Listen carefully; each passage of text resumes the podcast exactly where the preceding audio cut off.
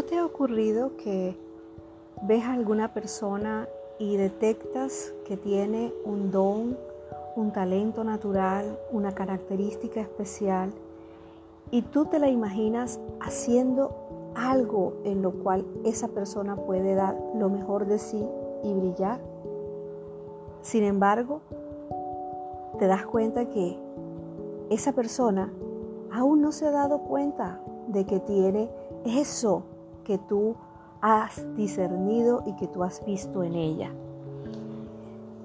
Tal vez haya tenido palabras que hayan opacado ese don y ese talento y simplemente lo que hizo fue enterrarlo.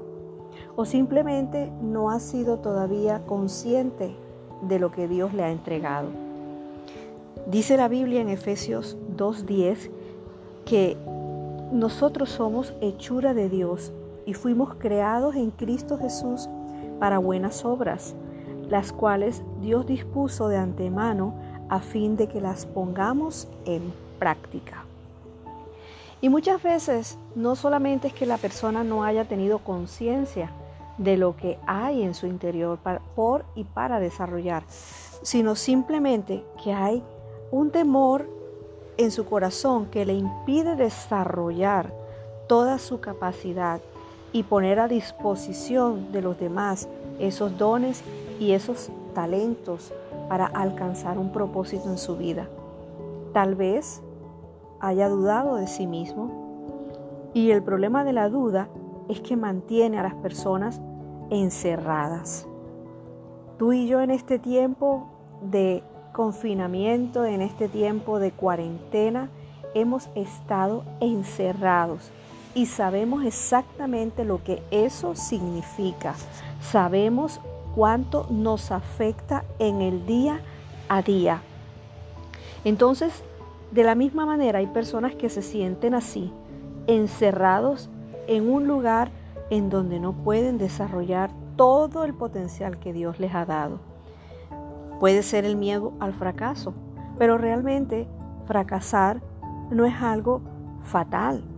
En verdad, el temor al fracaso es peor que el fracaso como tal, porque el temor al fracaso no te deja avanzar. Si fracasas, es algo bueno, porque vas a aprender lo que no funciona. Y así es como crecemos. Crecemos como madres, como padres, como amigos, como hermanos, como profesionales. Por eso, la recomendación es que no permitamos que la duda nos desanime, porque es preferible intentar hacer algo muy bueno, muy grande, muy lindo y fracasar que no intentar nada y tener éxito. Pero también puede ser que se preocupan acerca de la opinión de los demás y cuando esto sucede no vamos a lograr absolutamente nada en nuestras vidas. Solamente tenemos que hacer lo que Dios nos ha dicho que hagamos. Esa es nuestra responsabilidad. Nosotros no hemos sido llamados para ser el mejor en el mundo. Nosotros estamos llamados para ser buenos en lo que, Dios nos ha dicho que hagamos. ¿Para qué? Para que pongamos el propósito de Dios en marcha. Eh, la palabra dice a fin de que la pongamos en práctica. Otra cosa que nos puede estar deteniendo también es la autocompasión. Hay dos discípulos en la Biblia y son dos ejemplos muy claros de cuando tú fracasas. El uno se llama Judas y el otro se llama Pedro. Y ambos negaron a Jesús en tiempos de crisis. Pero ellos respondieron a su falla, a su falta, de una manera distinta. Judas se fue con remordimiento y tomó la peor decisión de su vida, se ahorcó. Pedro, por su parte, lo manejó de una manera distinta. Dice la Biblia que Pedro lloró amargamente, que Pedro se entristeció, pero arrepentido pidió perdón a Dios. Él se levantó y regresó a servir a Dios. Cuarenta días después, Pedro habló a toda la ciudad de Jerusalén en Pentecostés y dice la Biblia que tres mil personas se convirtieron en creyentes y la iglesia nació.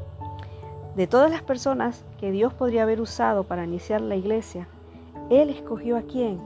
Aquella persona que tenía las mayores fallas. Eso quiere decir que tú y yo tenemos un lugar en la familia de Dios. Así que en lugar de vivir con ese temor, debemos creer lo que Dios dice acerca de nosotros. Somos hechura de Dios, creados en Cristo Jesús. ¿Para qué? Para buenas obras, las cuales Dios dispuso de antemano a fin de que las pongamos en práctica. Dios te bendiga.